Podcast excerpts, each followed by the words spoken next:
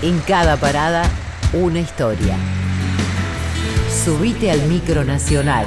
Conduce Juan Ignacio Provéndola.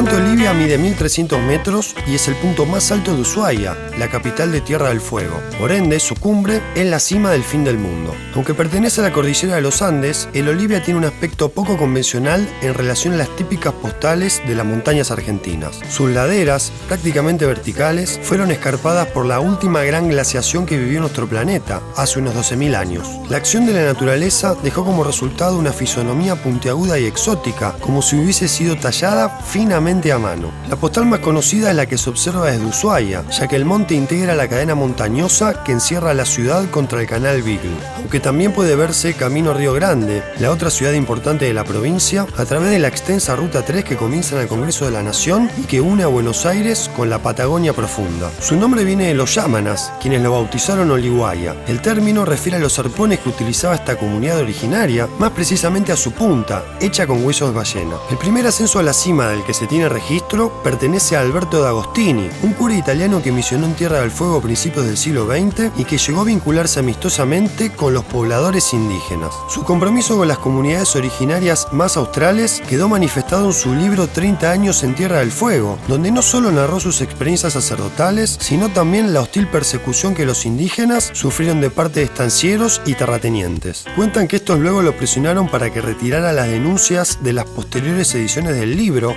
a la que de Agostini accedió obligatoriamente antes de recluirse en una residencia salesiana de Turín, al norte de Italia. Allí, en la más absoluta soledad, cuentan que de Agostini recordaba una y otra vez la ocasión en la que había trepado hasta la cima de la Olivia. Pocas veces había entendido tanto al mundo como desde la cumbre de su fin. En la próxima parada, una nueva aventura.